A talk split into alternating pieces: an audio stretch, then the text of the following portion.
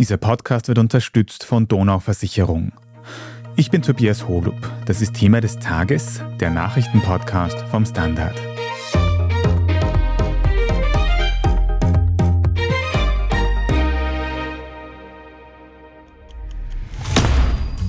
Chess isn't always competitive.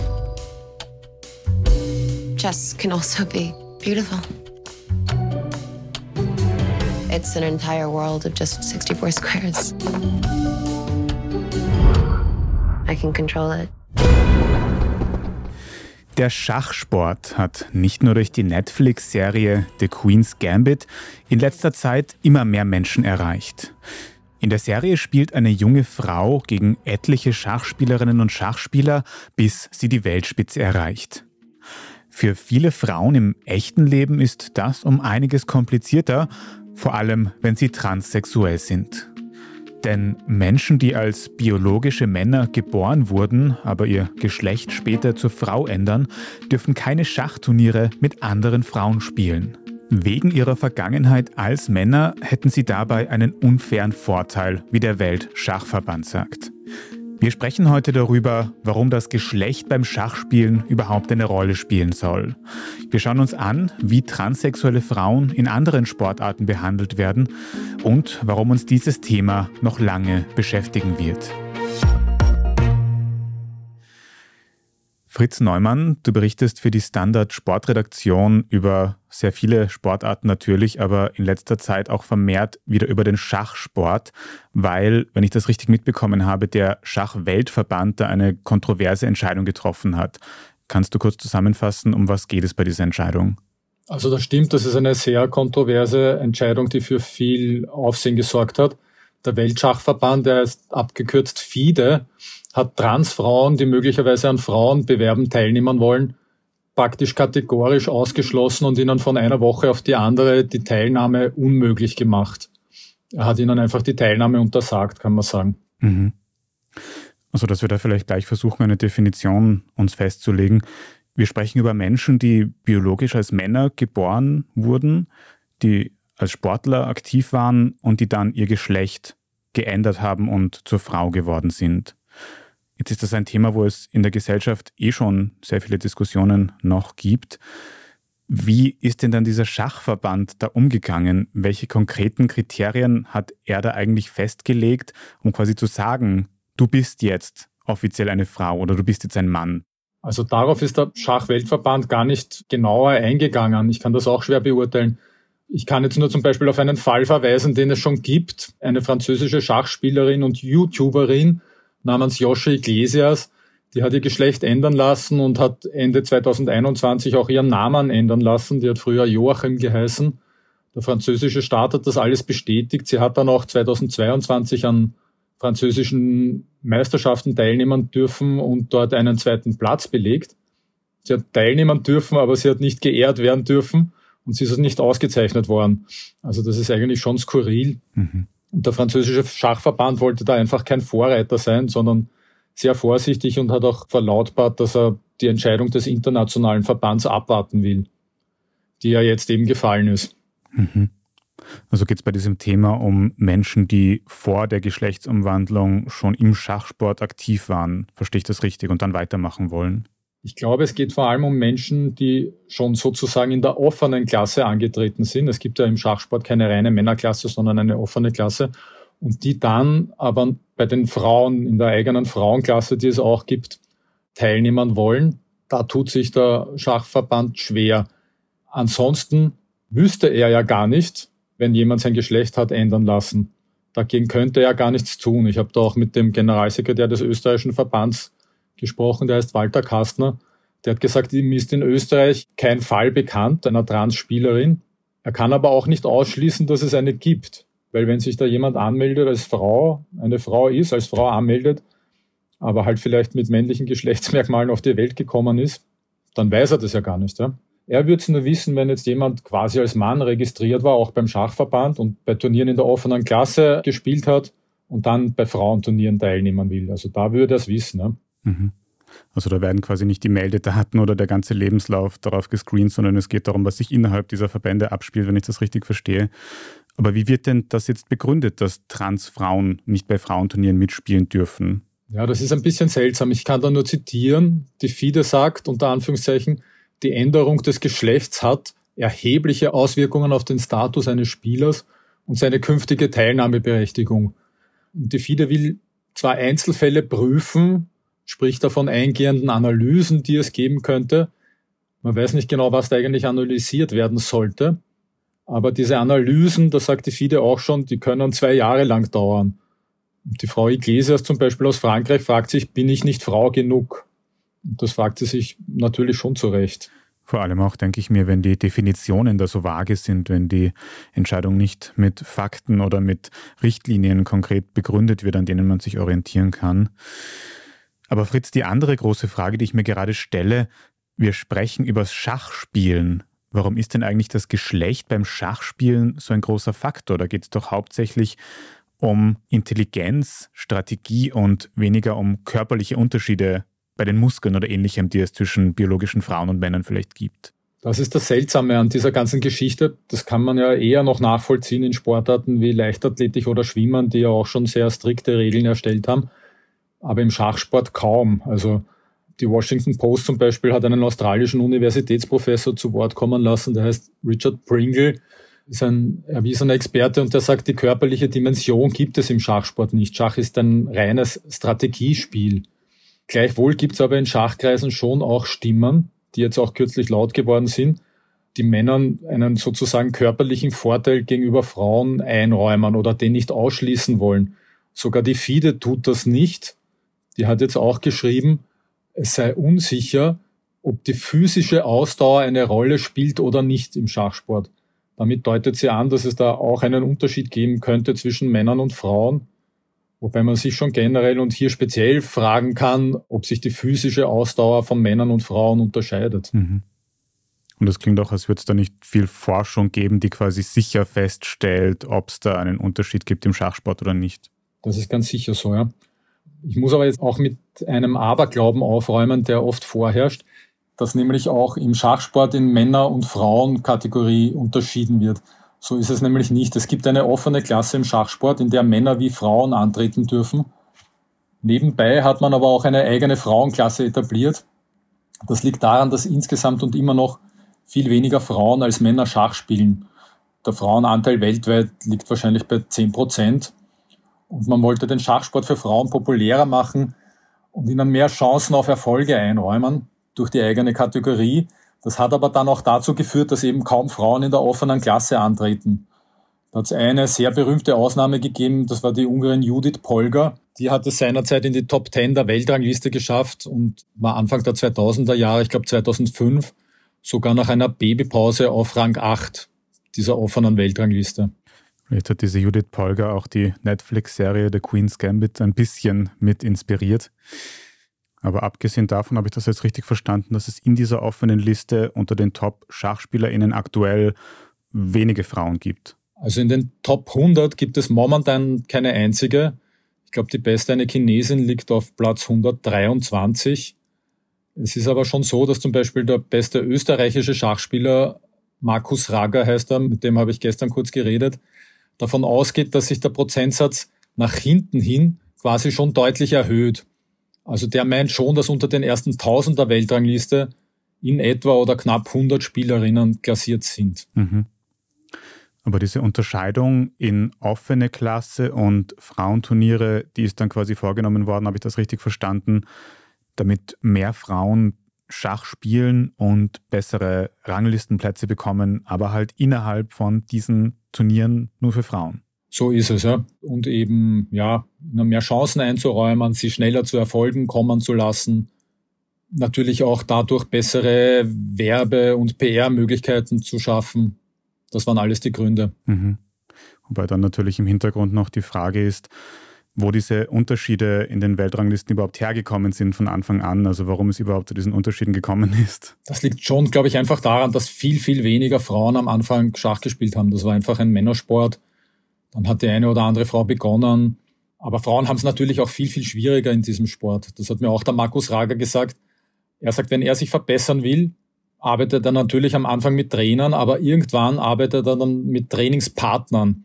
Und er als Mann findet dann natürlich leicht Männer als Trainingspartner. Für Frauen ist das viel schwieriger. Frauen wollen vielleicht nicht so gern mit Männern spielen oder Männer dann mit Frauen. Ja, Männer tun sich da einfach viel leichter. Mhm. Also das System hat sich wahrscheinlich über die letzten Jahrzehnte, Jahrhunderte so entwickelt und jetzt haben wir da ein bisschen das Problem. Und das macht jetzt die ganze Situation auch irgendwie komplizierter, weil wenn diese Frauenturniere jetzt eingeführt worden sind, um eben Frauen zu motivieren, eben in den Schachsport einzusteigen, dann wird es jetzt umso komplizierter, wenn eben diese Situation mit transsexuellen Frauen dazukommt. Also kannst du insgesamt jetzt diese Entscheidung des Schachverbandes, dass transsexuelle Frauen nicht bei Frauenturnieren teilnehmen dürfen, nachvollziehen oder nicht nachvollziehen? Ich tue mir sehr schwer damit. Unter der Hand wird so in Schachkreisen gemunkelt, ja, dass die Tatsache, dass keine Frau momentan unter den Top 100 der offenen Klasse ist, ja theoretisch dazu führen könnte, dass jeder Mann aus diesen Top 100 sich ja überlegen könnte, sein Geschlecht zu ändern, zu wechseln und dann bei den Frauen anzutreten und dann dort so richtig abzuräumen. Da frage ich mich aber schon, wie absurd ist das denn bitte, diese Überlegung, und wer würde das aus diesem Grund wirklich tun?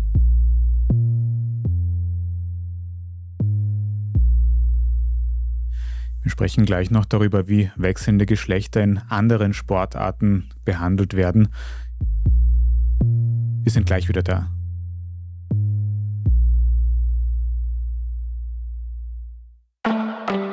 Wie wir Mensch behandelt werden, nicht wie ein Schadensfall. Keine Ahnung, was ich will. Was gibt's denn alles? Ich will eine Versicherung, die mich versteht und die ich auch verstehe. Ich will zur Donau. Zur Donau. Ich will zur Donau. Mehr auf donauversicherung.at.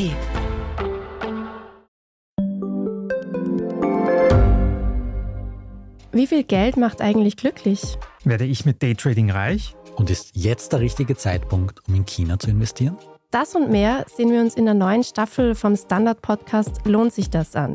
Wir, das sind Davina Brumbauer, Alexander Amon und Michael Wendisch. Und gemeinsam mit Expertinnen und Experten fragen wir uns, wie ein Pyramidenspiel funktioniert, was eigentlich ein Baby kostet und ob es sich lohnt, in eine Steueroase auszuwandern. Lohnt sich das? Der Standard-Podcast über Geld findet ihr jeden Dienstag auf allen gängigen Podcast-Plattformen. Fritz, du hast es schon angesprochen, beim Schachspielen ist es eine sehr schwierige Frage, ob das Geschlecht überhaupt irgendeinen Einfluss hat auf das Schachspielen. Da reden wir eher über soziale Umstände, die wir über die letzten Jahrzehnte schon gehabt haben, die da einen Unterschied zwischen den Geschlechtern bringen. Wie schaut es bei anderen Sportarten aus? Es gibt wahrscheinlich auch Sportarten, wo die körperliche Verfassung einen viel größeren Unterschied macht, oder? Das stimmt, das sind wahrscheinlich die populärsten olympischen Sportarten, allen voran der Schwimmsport und die Leichtathletik. Die haben jetzt auch vor wenigen Monaten sehr strikte Regeln aufgestellt und praktisch auch verhindert, dass Transfrauen bei den Frauen antreten. Der Schwimmverband, der internationale, war da der erste, der vorgeritten ist sozusagen und gesagt hat, entscheidend ist, wie ein Mensch seine Pubertät verbracht hat. Also ob er eine männliche oder weibliche Pubertät durchlaufen hat. Und da ist es eben so, wenn ein Mensch seine Pubertät als Bursch verbracht hat, kann er nachher nicht mehr bei den Frauen mitschwimmen. Das ist die Regel, die da aufgestellt worden ist. Und andere große Verbände sind diesem Beispiel gefolgt, wie eben der Leichtathletikverband oder der Radsportverband die sind jetzt alle auf dieser Schiene unterwegs, womit es praktisch Trans-Sportlerinnen unmöglich gemacht worden ist, dass sie bei den Frauen antreten. Mhm. Wie kommt das mit der Pubertät? Hängt das mit Hormonen zusammen, die ausgeschüttet werden währenddessen? Ja, das ist gewiss so, so wird argumentiert, dass ein Bursch eben viel mehr Testosteron produziert und Testosteron den Muskelaufbau fördert, also dass dann einfach mehr Kraft vorhanden ist, mehr Muskelkraft und dass deshalb eine Transfrau, die erst nach der Pubertät ihr Geschlecht angenommen hat, eben im Vorteil wäre gegenüber Frauen. Mhm. Und gibt es da auch praktische Beispiele, wie transsexuelle Sportlerinnen solche Frauenbewerbe dann tatsächlich dominiert haben? Also im Schwimmen hat es tatsächlich, vor allem im Schwimmen, ein solches Beispiel schon gegeben. Da gab es eine amerikanische Schwimmerin namens Leah Thomas, die ist freilich nicht international geschwommen, aber in College-Bewerben, die ja in Amerika auch sehr populär sind und hat dort sehr viele Siege gefeiert, hat eigentlich fast alles gewonnen. Und die ist eben so zum Paradebeispiel geworden. Und war wohl auch der Grund dafür, dass der Schwimmverband der erste war, der diese Regeln erlassen hat, diese strikten. Mhm. Ich glaube, da hat schon eine gewisse Furcht davor bestanden, dass sich diese Leah Thomas dann eben vielleicht auch für Weltmeisterschaften oder Olympische Spiele qualifiziert und dort reüssiert. Mhm. Aber können wir das vielleicht noch kurz klarstellen? Du hast vorher schon gesagt, im Schachsport könnte so die Angst da sein, dass Männer ihr Geschlecht umwandeln, um dann in den Frauenranglisten ganz nach oben zu kommen. Gibt es denn für diese Angst irgendwelche Anhaltspunkte? Weil das andere Szenario wäre ja einfach nur, dass ein Mensch sein Geschlecht ändert, weil diese Person halt merkt, dass sie einem anderen Geschlecht angehört, ohne irgendwelche Hintergedanken, was das Sportliche angeht. Aber sie will halt trotzdem einfach weiter ihren Sport machen, oder? Also ich würde natürlich in den allermeisten Fällen davon ausgehen, dass jemand sein Geschlecht ändert, weil er das wirklich will und nicht, weil er jetzt im Frauensport abräumen will. Das kann ich mir schwer vorstellen. Auf der anderen Seite muss ich sagen, ich schaue mir den Sport jetzt schon so lange an, dass ich auch im Sport gar nichts mehr ausschließen wollte oder könnte. Da hat es schon so viele Schindluderei gegeben, dass alles vorstellbar ist und dass ich auch gewissen Trainingsgruppen, einzelnen Personen oder manchmal auch Ländern oder Verbänden wirklich sehr viel zutrauen würde. Mhm. Aber da reden wir dann eher über Verbände, die für ihr Land das Beste herausholen wollen und nicht über individuelle Personen, die das bewusst machen, oder? Nein, das ist ganz schwer vorstellbar. Wir haben jetzt hauptsächlich über transsexuelle Frauen gesprochen, die in Frauenbewerben antreten. Ist das Ganze eigentlich, wenn man es umdreht, im Sport auch ein Thema? Also dass biologische Frauen ihr Geschlecht umwandeln lassen zu Männern, aber dann nicht in den Männerbewerben antreten dürfen? Ich glaube, das ist gar kein Thema, da hätte ich noch nie davon gehört.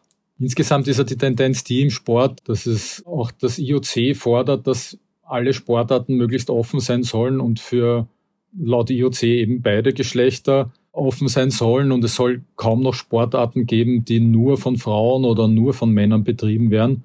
Gibt es auch kaum heutzutage.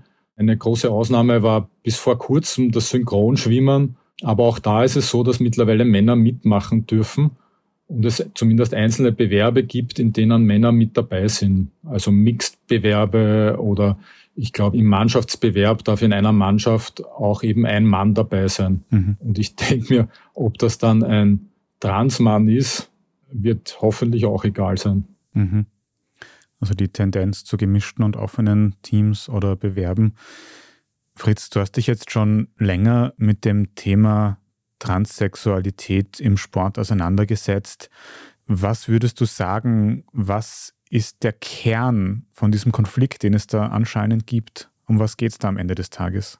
Also der Präsident des Weltleichtathletikverbands, das ist ein berühmter Brite namens Sebastian Coe, der früher selbst Läufer war, hat das so ausgedrückt, dass man nicht gegen Inklusion auftreten will, aber für Fairness.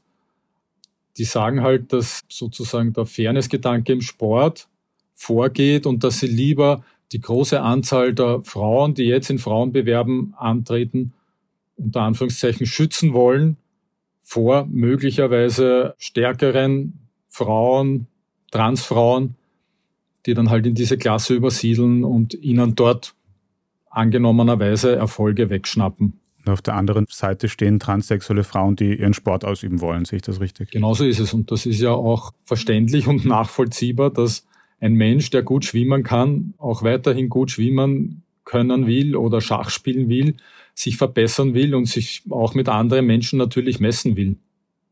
Das ist alles sehr mhm. verständlich. Und siehst du da jetzt in diesen ganzen Debatten, egal ob es jetzt Schachspielen oder Schwimmen ist, irgendwelche Lösungsansätze, wie man es eben schaffen kann, dass alle Beteiligten fair, respektvoll aussteigen können? Ich glaube, es ist sehr, sehr schwierig. Einen Versuch gibt es jetzt vom Weltschwimmverband, der eben der erste war mit diesen strikten Regeln und jetzt ist er auch der erste, der eigene offene Bewerbe, wie er sagt, für alle Geschlechter und Geschlechtsidentitäten etablieren will. Und zu solchen Bewerben wird es im September beim World Cup in Berlin kommen. Da gibt es eben diesen Versuch, einige Rennen zu veranstalten, vorerst nur über 50 und über 100 Meter, aber immerhin in allen Lagen ist das vorgesehen, also über Bruststrecken, Graul, Rücken und Delfin. Es ist halt stark die Frage, wie viele Teilnehmerinnen es dann dort wirklich geben wird. Zu hoffen wäre natürlich, dass das irgendwie gute Bewerbe sind mit vielen Teilnehmern. Dann könnte das schon in die richtige Richtung und so weitergehen. Mhm. Aber das heißt, es wird auch davon abhängen, wie die Sportlerinnen und Sportler und überhaupt die Gesellschaft das annimmt. Und das wird wahrscheinlich noch ein Thema sein, das uns länger begleiten wird, oder? Das ist klar. Und diverse Organisationen üben auch an diesem Vorschlag eben des Schwimmverbands Kritik, weil es ja alles andere ist als Inklusion sozusagen. Ja. Eine eigene neue Kategorie zu schaffen, ist ja eigentlich Exklusion. Weil wieder eine Sonderklasse geschaffen wird und eben nicht eine, wo bei der normalen Klasse alle die gleichen Chancen haben. Es ist ein sehr kompliziertes Thema, wie mit Transsexualität im Sport umgegangen wird. Jetzt mit dem aktuellen Auslöser, dass im Schachsport Transfrauen von Frauenturnieren ausgeschlossen worden sind. Danke, dass du uns da heute einen Einblick gegeben hast, Fritz Neumann. Danke, Retour. Wir machen jetzt dann gleich noch weiter mit unserer Meldungsübersicht und sprechen unter anderem über das ORF-Sommergespräch mit FPÖ-Chef Herbert Kickel und seine Aussagen über GastarbeiterInnen und die Staatssicherheit in der DDR. Wenn Sie die journalistische Arbeit, die wir hier beim Standard machen, in der Zwischenzeit unterstützen möchten, dann geht das, indem Sie ein Standard-Abo abschließen. Egal ob für die Zeitung oder die Website. Oder wenn Sie Thema des Tages über Apple Podcasts hören, dann kann man dort ein paar Euro für ein sogenanntes Premium-Abo zahlen und in Zukunft ohne Werbung hören und vor allem sehr unterstützen. Also vielen Dank dafür. Wir sind gleich wieder zurück. Wie wir Mensch behandelt werden. Nicht wie ein Schadensfall. Keine Ahnung, was ich will. Was gibt's denn alles? Ich will eine Versicherung, die mich versteht und die ich auch verstehe. Ich will zur Donau. Zur Donau. Ich will zur Donau. Mehr auf donauversicherung.at.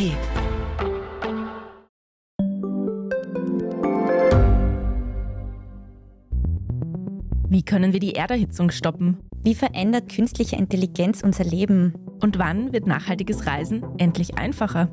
Um diese und viele weitere Themen geht es im Podcast Edition Zukunft und Edition Zukunft Klimafragen. Ich bin Alicia Prager. Und ich bin Julia Beirer. Wir sprechen über Lösungen für das Leben und die Welt von morgen. Jeden Freitag gibt es eine neue Folge, überall, wo es Podcasts gibt.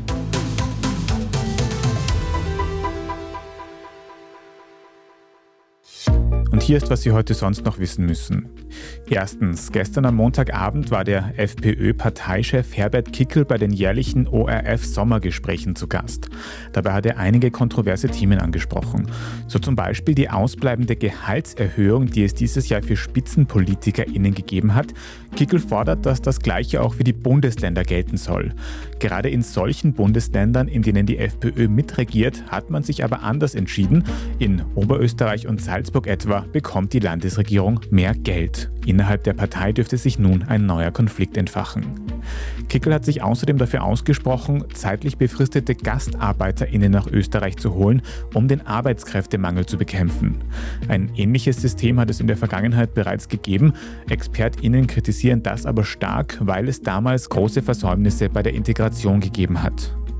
Und schließlich hat Kickel auch mit einer Aussage aufhorchen lassen, denn das diesjährige Setting der Sommergespräche, ein kleines Hinterzimmer im Parlamentsgebäude, hat Kickel mit einem Stasi-Verhörzimmer verglichen, also mit der geheimen Staatspolizei in der ehemaligen DDR. Zweitens, ab heute findet der sogenannte BRICS-Gipfel in Südafrika statt.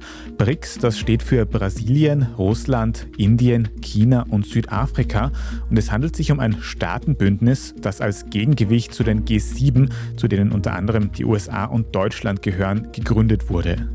Eines der Gründungsmitglieder wird seinen Präsidenten dieses Jahr aber nicht persönlich zum Treffen schicken, denn der russische Präsident Wladimir Putin würde sonst Gefahr laufen, wegen eines internationalen Haftbefehls aufgrund des Ukraine-Krieges gefangen genommen zu werden.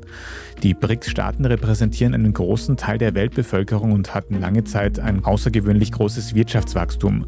In den letzten Jahrzehnten und Jahren hat sich das aber wieder verlangsamt, zuletzt auch wegen Russlands Invasion in der Ukraine. Und drittens, in Österreich dürfte es bald strengere Regelungen für die Wohnungsvermietung über Airbnb geben. Ab Mitte nächsten Jahres soll man private Wohnungen auf der Vermietungsplattform nur noch maximal 90 Tage pro Jahr anbieten dürfen. Ansonsten muss man sich um eine Ausnahmebewilligung bewerben.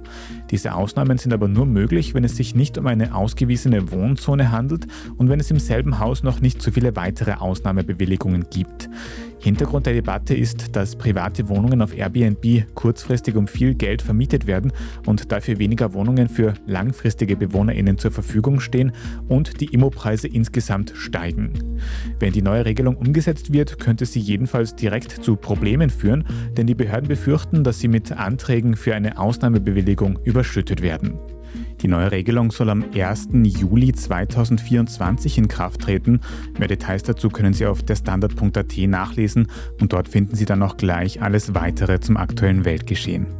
Wenn Sie jetzt noch nicht genug von Standard Podcasts haben, dann kann ich Ihnen die neue Folge unseres Schwester-Podcasts Lohnt sich das empfehlen.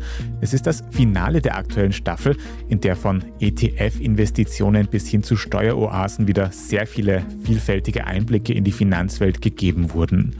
Parallel dazu haben meine KollegInnen auch virtuelle Investitionsportfolios gemanagt und wie viel Geld sie damit gewonnen oder verloren hätten, wenn es denn echte Portfolios gewesen wären, das können Sie in der neuen Folge nachhören, überall, wo es Podcasts gibt.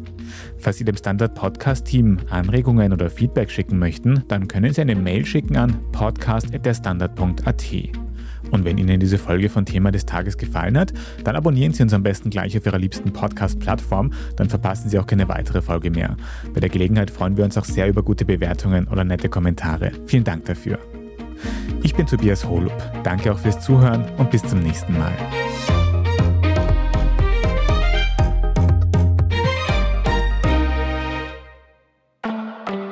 Wie wir Mensch behandelt werden, nicht wie ein Schadensfall keine Ahnung, was ich will. Was gibt's denn alles? Ich will eine Versicherung, die mich versteht und die ich auch verstehe. Ich will zur Donau. Zur Donau. Ich will zur Donau. Mehr auf donauversicherung.at.